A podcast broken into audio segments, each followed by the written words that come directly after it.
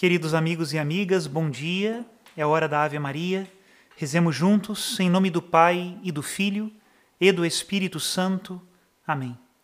O anjo do Senhor anunciou a Maria, e ela concebeu do Espírito Santo. Ave Maria, cheia de graça, o Senhor é convosco. Bendita sois vós entre as mulheres, e bendito é o fruto do vosso ventre, Jesus. Santa Maria, Mãe de Deus, rogai por nós, pecadores agora e na hora de nossa morte. Amém.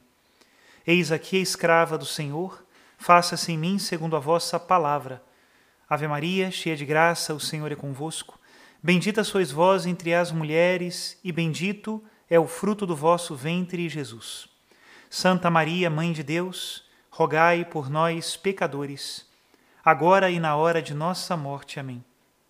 E o Verbo de Deus se fez carne e habitou entre nós. Ave Maria, cheia de graça, o Senhor é convosco.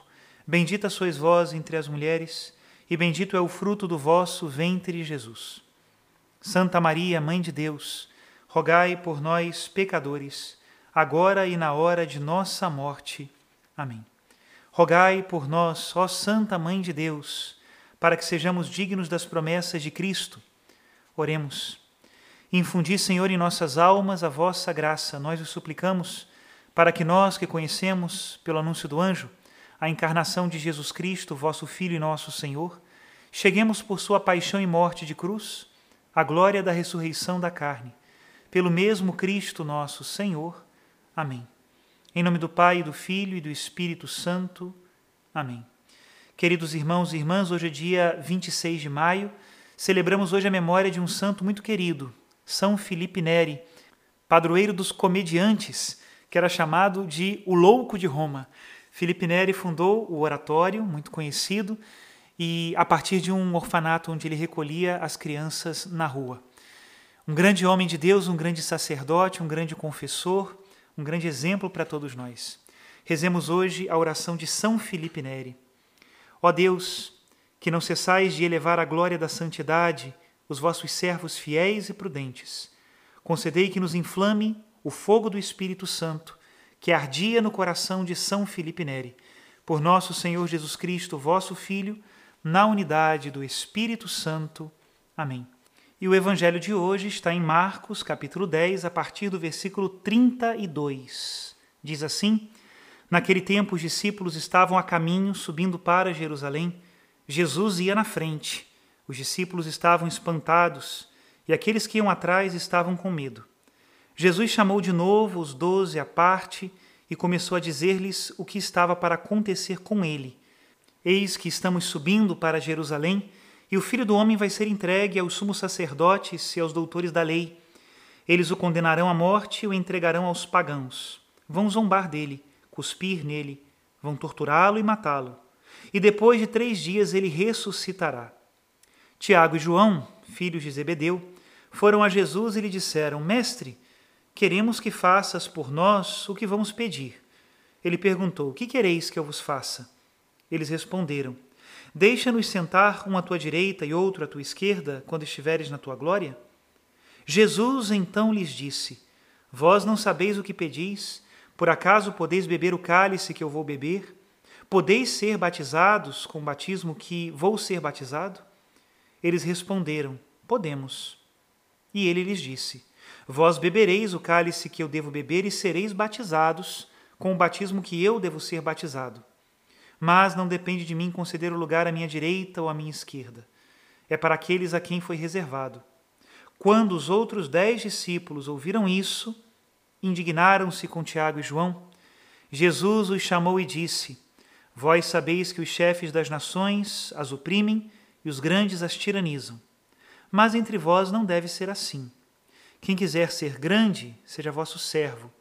E quem quiser ser o primeiro, seja o escravo de todos. Porque o Filho do Homem não veio para ser servido, mas para servir e dar a sua vida em resgate para muitos. Palavra da salvação, glória a vós, Senhor. E a reflexão de hoje eu deixo para a biografia deste santo tão querido. Ele dizia assim: Contanto que os meninos não pratiquem o mal, eu ficaria contente até se eles me quebrassem paus na cabeça. Há maior boa vontade em colocar no caminho correto as crianças abandonadas do que nesta disposição? A frase bem-humorada é de Felipe Neri, que assim respondia quando reclamavam do barulho que os seus pequenos abandonados faziam, enquanto aprendiam com ele ensinamentos religiosos e sociais. São Felipe Neri nasceu no dia 21 de julho de 1515, em Saint-Pierre Gatolino, próximo a Florença. Cresceu durante um período em que a igreja fora atingida por uma forte mentalidade pagã.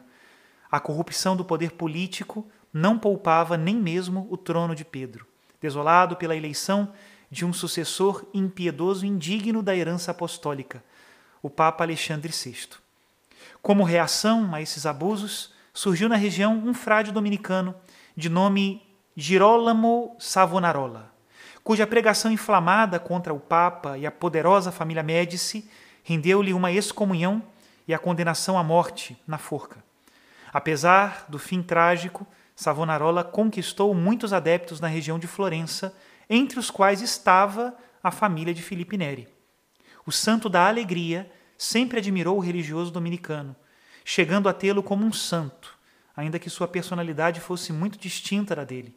De fato, enquanto Savonarola, para reformar a igreja, trilhou o caminho da denúncia e da contestação na pregação, Filipe se serviu de uma via de doçura e da direção espiritual através do sacramento da penitência.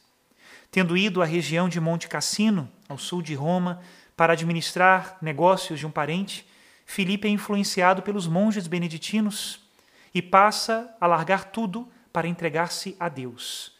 Ainda como leigo, ele viaja à cidade eterna, começando a viver como um eremita, com orações, penitências e constantes peregrinações. Foi ele quem deu início a um hábito conhecido em Roma, que é a peregrinação pelas sete igrejas, entre as quais a sua preferida era a Basílica de São Sebastião das Catacumbas. Acolhido no seio de uma família romana, ele ajudou-a a criar os seus dois filhos homens, que depois se tornaram também sacerdotes. Leigo de intensa contemplação e vida cética, Felipe comparava a sua vida à dos santos padres do deserto, pois, assim como São Bento escreve em sua regra, tinha tomado como que de assalto a vida espiritual, fazendo violência para alcançar o reino de Deus. Em 1544, com quase 30 anos, Filipe tem uma experiência extraordinária na vigília de Pentecostes. Enquanto reza nas catacumbas de São Sebastião, ele recebe uma grande efusão do Espírito Santo. Vê entrar dentro de sua boca como que uma bola de fogo, a qual faz arder o seu coração e aumentá-lo consideravelmente de tamanho, e isso fisicamente. De fato, uma autópsia de seu corpo revelou que o seu músculo cardíaco era maior do que o comum, tendo chegado a deslocar duas costelas para poder acomodar-se. Coisa impressionante. Quem convivia com o santo florentino atestava uma protuberância no lugar do seu órgão vital e testemunhava que, quando ele, sentado, começava a ensinar aos filhos do seu oratório, era tal o seu entusiasmo que o seu coração tremia, a ponto de o banco em que estava trepidar e a sala mesmo começava a tremer. Mesmo sendo celibatário, o humilde Filipe não aspirava ao sacerdócio, pois considerava um ministério muito grande para ele mesmo. Todavia, obediente a seu confessor, o padre Persiano Rosa, Filipe recebeu, em 1551, o sacramento da ordem, transferindo-se desde então à Igreja Romana de São Jerônimo da Caridade, onde deu início aos seus primeiros oratórios. Diferentemente do que é posto no filme Preferisco il Paradiso, que é um filme famoso sobre São Felipe Neri, os oratórios não começaram com crianças, mas eram feitos, em sua maioria, com adultos. As reuniões de espiritualidade conduzidas pelo santo não eram anti-intelectualistas ou avestas ao estudo, como pinta a produção cinematográfica italiana, mas continham reflexões sérias e profundas, extraídas da própria sabedoria que ele adquiriu ao longo de sua vida, bem como de seus estudos universitários e do que ele folheava com certa frequência, que era a Suma Teológica de Santo Tomás de Aquino. A fervorosa vida sacerdotal de Filipe deu-lhe o epíteto de apóstolo de Roma. Tendo o hábito de celebrar a Santa Missa por volta do meio-dia, o santo ficava em jejum desde a meia-noite do dia anterior para que pudesse comungar. Sempre disponível para atender às confissões de seus filhos, pouco a pouco, Filipe foi transformando a devassa e paganizada cidade de Roma e contribuindo para a restauração de toda a igreja. Tendo entrado em contato com Santo Inácio de Loyola, Filipe chegou a sondar a possibilidade de entrar para a Companhia de Jesus, os jesuítas, e evangelizar a região das Índias. Um monge cisterciense, porém, recebeu uma revelação de Deus, na qual ele dizia que a sua Índia era mesmo a cidade de Roma. Ali o seu trabalho de evangelização começou a engrenar e a engendrar vocações. Uma delas foi a do piedoso César Barônio, grande intelectual que defendeu a doutrina da Igreja desde o ponto de vista histórico. Após a morte do seu pai espiritual, ofereceram a Barônio a honra do cardinalato. Sabendo que por humildade aquele filho de Filipe certamente recusaria a púrpura, o Papa Clemente, o Papa Clemente VIII, o Papa Clemente VIII obrigou-o a aceitar o chapéu cardinalício sob pena de excomunhão. Fê-lo porque conhecia o espírito de desapego do fundador dos oratorianos, o qual, tendo encontrado por duas vezes a ocasião de tornar-se cardeal, recusou terminantemente o ofício, dizendo: Eu prefiro o paraíso, indicando que é preciso antepor o céu a todas as quaisquer honras humanas. Frequentemente assaltado por arroubos místicos, Filipe sempre chamava alguém para rezar consigo a liturgia das horas, para que não entrasse em êxtase de profunda espiritualidade eucarística, celebrava sua missa com notável piedade. Era também um homem de grande pureza de coração.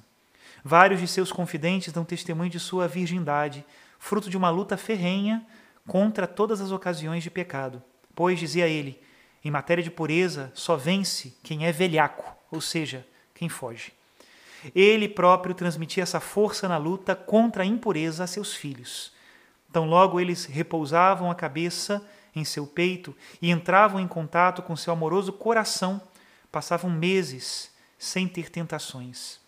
Durante o pontificado de São Pio V, por sua fama de santidade, Filipe teve que lidar com desafetos dentro da própria igreja. Um famoso cardeal da ilha de Ischia, Virgílio Rosário, investigava o sacerdote florentino e lançava-lhe toda sorte de calúnias. Filipe, por sua vez, via na perseguição um instrumento da providência divina para crescer em humildade e santidade. De fato, Deus operava inúmeros prodígios pelas mãos de seu servo. De todos os milagres que fez, o maior de todos foi a ressurreição do jovem Paolo Massimo. O rapaz, filho de uma importante família italiana, padecia há muito tempo de uma grave enfermidade. No dia 16 de março de 1583, o padre Felipe, que tinha manifestado o desejo de assisti-lo à hora da morte, acabou chegando tarde. Como quem levanta de uma noite de sono, no entanto, tão logo Felipe chamou o seu nome, Paulo despertou e, depois de receber os últimos sacramentos, voltou a morrer. Aos 26 de maio, dia de Corpus Christi, Felipe Neri também encontrou seu descanso. A sua canonização não demorou muito para acontecer.